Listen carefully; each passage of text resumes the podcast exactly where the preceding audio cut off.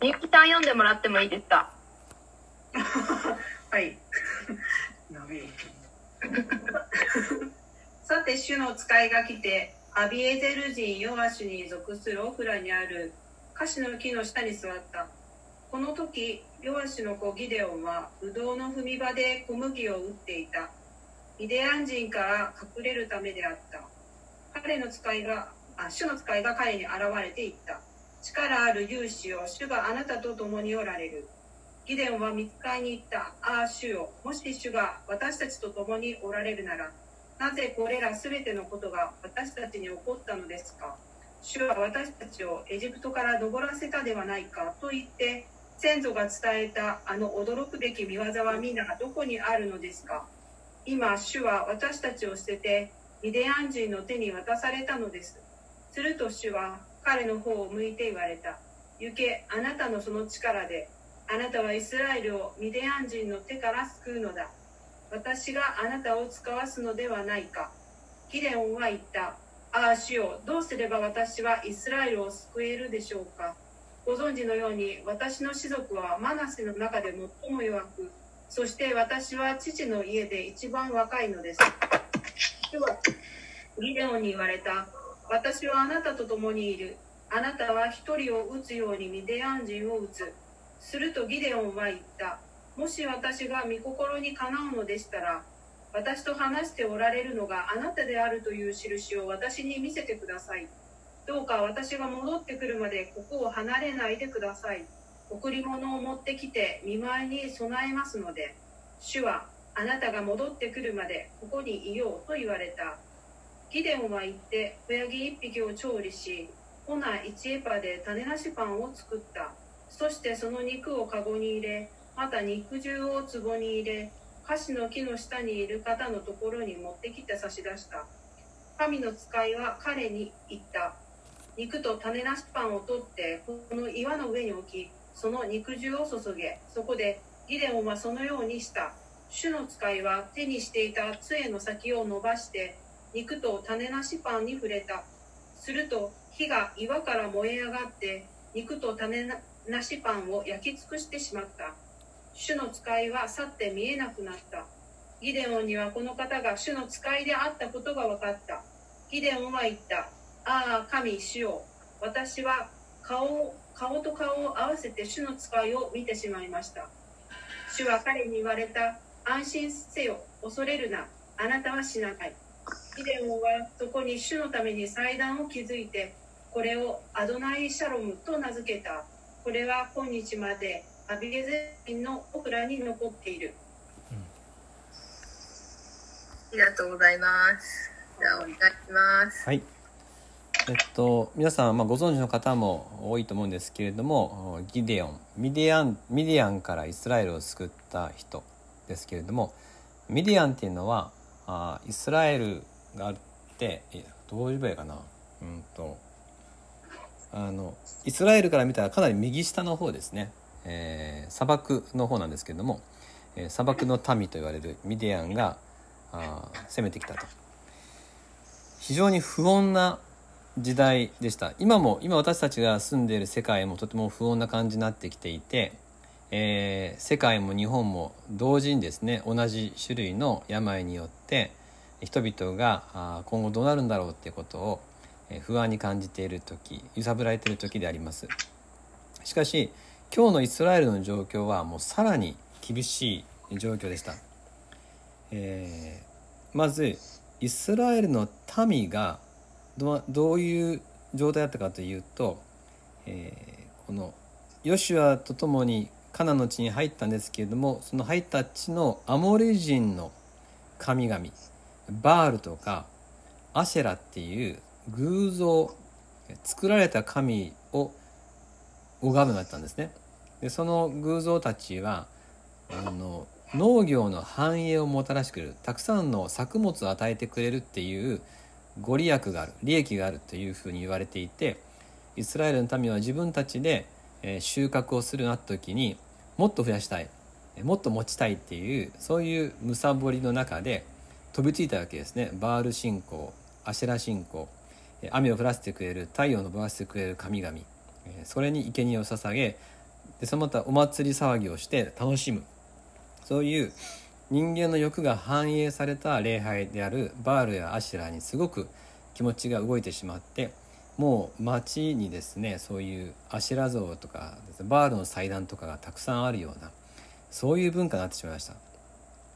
そのせいで、えー、この神様に本当の神様からも目をそらしたせいでイスラエルの国はとても弱くなっていきそこにミディアン人が攻めてきたわけですね。徹底的に攻めてきていてもうイスラエルの国は滅びる寸前のような状態でした。6章の4節や5節を見るとこんなふうに書いています。ちょっとお読みしますね。6章4節。彼らはミディアン人やアマレク人とかですね。彼らはイスラエル人に向かって陣を敷きその地の産物をガザに至るまで荒らして命をつなぐ糧も羊も牛もロバもイスラエルに残さなかった。実に彼らは自分たちの家畜と天幕を持って登りイナゴの大群のように押しかけてきた。彼らとそのラクダは数えきれないほどであった。彼らは国を荒らそうと入ってきたのである。とありますかな。もうあの彼らはですね単に攻めてくるんじゃなくて家畜もテントも一緒に移動してきて国全体がもう移動してきてですね、えー、イナゴがどこかに定住して全部食べ尽くすように、えー、そこにもう住んで全てを略奪しそしてまたそこを、えー、もう荒れ地にしまったらまた次に行きっていうようなそういうですね遊牧はいあの移動しながら、えー、食い尽くしていくというそういうことでですねイスラエルを攻めてきたわけです。元はといえばイスラエルの民が神様に背いた。欲に駆られて別の神々を拝むようになった。そして祝福を失い、えー、ミディアン人に責められていく。仕方がないことかもしれません。イスラエル人はそこで助けを神様にやっと求める時神様はイスラエルをやはり見捨てないんですね。民の叫びを聞いてイスラエルを救おうとされます。そして救いの勇者に選ばれるのが今日出てくるギデオンです。11節さて主の使いが来てアビエル人アビエゼル人ヨアシュに属するオフラにあるカシの木の下に座った。この時ヨアシュの子ギデオンはブドウの踏み場で小麦を打っていった。ミディアン人から隠れるためであった。主の使いが彼に現れていった。力ある勇士よ。主があなたと共におられる。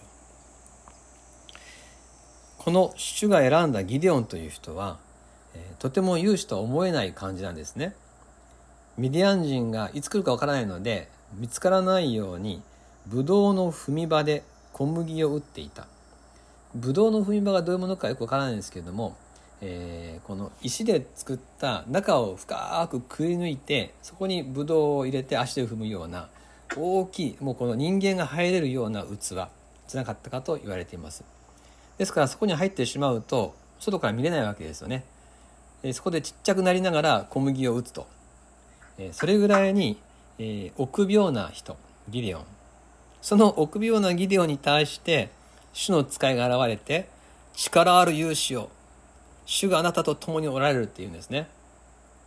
えー、全くこうかけ離れた会話に見えます。もう12節から16節の会話はすごくちぐはぐです。ちょっとね漫才みたいなぐらい。全く噛み合ってないんですね。力ある勇士よ主があなたと共におられる。と主の使いが言うとギデオンはああ主よもし主が私たちと共におられるならなぜこれは全てのことは私たちに起こったんですか？主は私たちをエジプトから登らせたでないかと言って先祖は伝えたあの驚くべき見業はどこにあるんですか？今主は私たちを捨ててミディアン人の手に渡されたのです。あなたが私たちを捨てたんじゃないですか？どうしてこうなっちゃったんですか？自分たちは罪を犯したせいなんですけれども、えー、力ある勇士をと言われながらギデオンは神様に対してまずですね愚痴を言ってるわけです。ところが今度は14節で主は彼の方を向いて言われた。行けあなたのその力で。あなたはイスラエルをミディアン人の手から救うのだ。私があなたを使わすのではないか。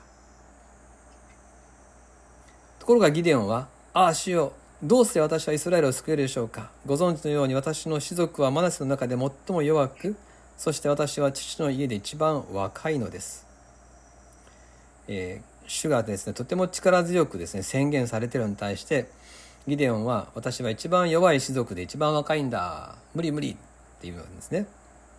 するとまた主がですね私はあなたと共にいる。あなたは一人を撃つようにミディアン人を撃つと宣言されます。ところが今度はギデオンはもし私が御心にかなうのでしたら私と話しておられるのがあなたであるという印を見せてください。なんて言ってですね。なんかこう見つかりの方はもう勇姿を大丈夫だ。勝てるぞ行けって言ってるんですけどもギデオンはもうなんでこんな風になったんですか？私には無理です。証拠を見せてくださいっていう感じなんですね。このように全くこうお互いの間にですね温度差がすごくある状態。そしてギデオンは証拠を見せてください証拠と。そして、え、もてなしのご馳走を持ってきますっていうんですね。ご馳走を持ってくるので、え、ちょっと待っといてください。言ってご馳走を持ってくる。その持ってきた食事を用いて神様は印を見せてくださいます。20節で神の使いは彼に言った。肉と種なし種なしパンを取ってこの岩の上に置きその肉汁を注げ。そこでギデオンはそのようにした。主の使いは手にしていた杖の先を伸ばして肉と種なしパンに触れた。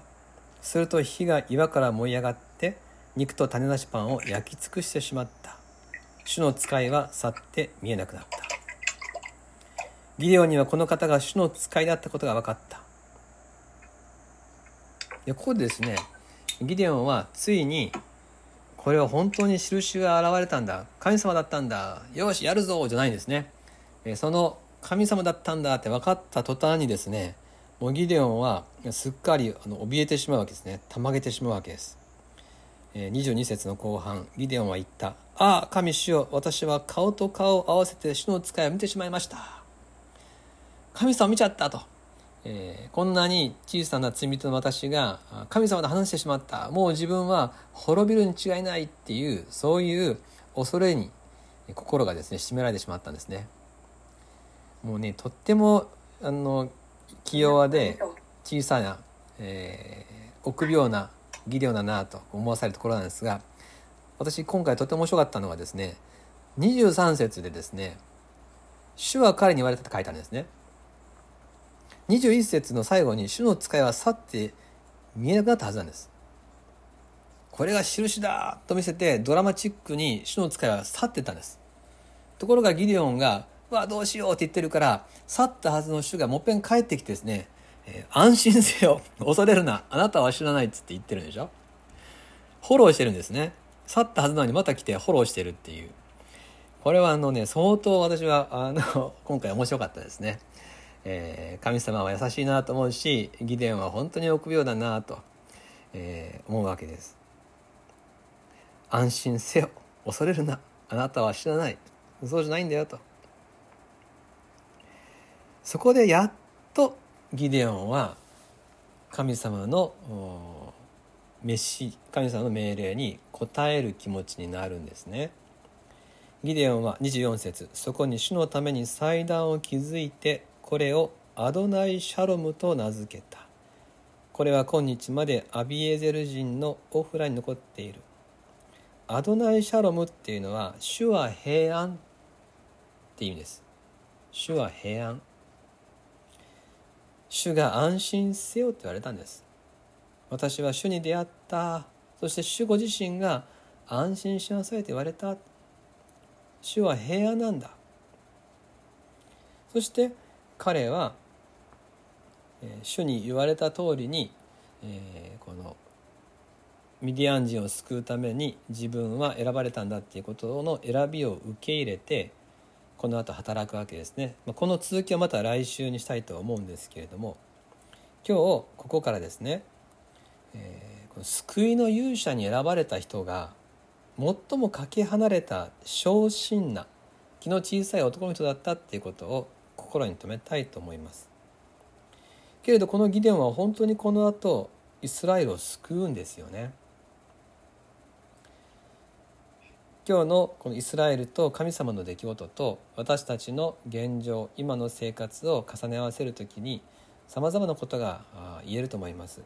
一つは主はこの世界を憐れんでくださる方。罪の家に滅びていけばよいではなくて助けを求める時に憐れんでくださる。そして主は弱い者を勇者にしてくださる方。私なんてとんでもないと思うような人。自分こそ選ばれないだろうと思っている人。私は一番弱いものだ、えー、そして、えー、神様を信じきれずにですね愚痴を言ってみたり印を求めてみたりする。そういう人を主は勇者にしてくださる。実際に戦えるようにしてくださるんだということ。安心せよ。恐れるな。そうおっしゃってくださる方が私と共にいてくださる時私たちもまた平安を得ることができます。勇気っていうのは平安から来る。それをギデオンから見ることができます。勇気っていうのは自分に力があるとか勝ち目があるとかじゃなくて主が共にいてくださる。主が安心しなさいと言ってくださっている。その声が聞こえる時私たちは勇気を持つことができます。どうぞ今日私たちも安心せよ。恐れるなとおっしゃってくださるキリストが一緒にいてくださる。そして私たちもまたそれぞれの社会与えられた現場において救いの勇者として戦うようにと神様が良い働きを与えてくださっているということを受け止めたいと思います。とてもできない気がするでしょ？私もこの吉備の地区、えー、2万何千人が住むこの吉備とかね岡山とか考えるとですね自分のあまりの小ささを思います。それぞれに皆さんの職場とか親族の救いとかまたご自分のそれぞれの課題そういったものを思う時に、えー、これから歩む歩みを思う時に恐れが先に立ったり愚痴が先に立ったり、えー、証拠が欲しくなったりするでしょう。しかしイエス様からの平安が私たちを強くします。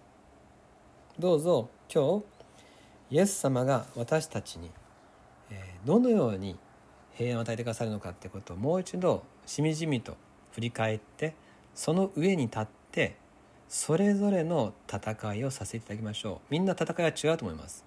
どうぞ私は何のために戦うのかどこに使わされているのかっていうことを今日神様の前で確認をしたいと思います。そしてイエス様の平安を握りしめて自分を差し出していきたいと思います。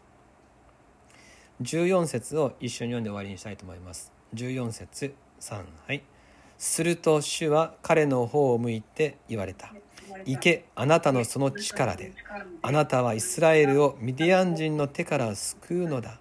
私があなたを使わすのではないか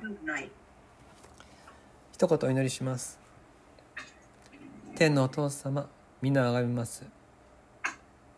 私に与えられている責任私が直面している戦いこの世界の上乾きを思う時私たちはあまりにも自分が小さく最も弱くふさわしくないように思います。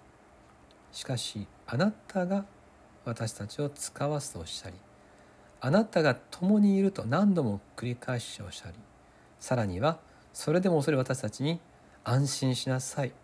恐れなくてよいとおっしゃってくださる。イエス様がいてくださることを感謝します。私は勇者ではありません。でもあなたは勇者です。救いの勇者であるあなたが私と一緒にいてくださること。それだけで私たちは一歩進むことができます。ありがとうございます。主は平安。あなたの平安を感謝します。救い主イエスキリストの名によってお祈りいたします。アーメン。